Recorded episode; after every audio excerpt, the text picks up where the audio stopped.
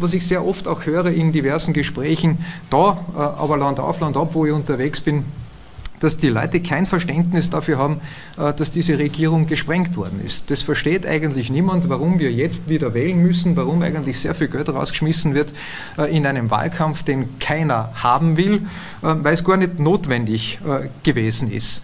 Und etwas, was ich auch sehr oft erlebe, in einem von dir angesprochenen Kernbereich ist, dass die äh, Leute sehr wohl in Erinnerung haben, dass die Freiheitliche Partei ähm, in ihrer Verantwortung für das Innenministerium in der ganzen Sicherheitsfrage eine ganz, ganz andere Schlagzahl an den Tag gelegt hat, als man das in der Vergangenheit gekannt hat. Ich meine, ich will jetzt nur einen kleinen Seitenhieb auf den einen oder anderen Amtsvorgänger. Also es hat ja zwei Innenminister gebraucht, damit sie mit der Arigona Zogai nicht fertig geworden sind. Ja.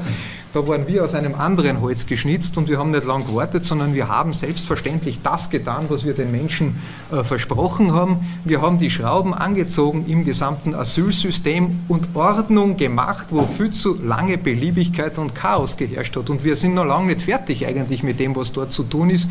Und es soll niemand glauben, dass wir da über den Berg sind.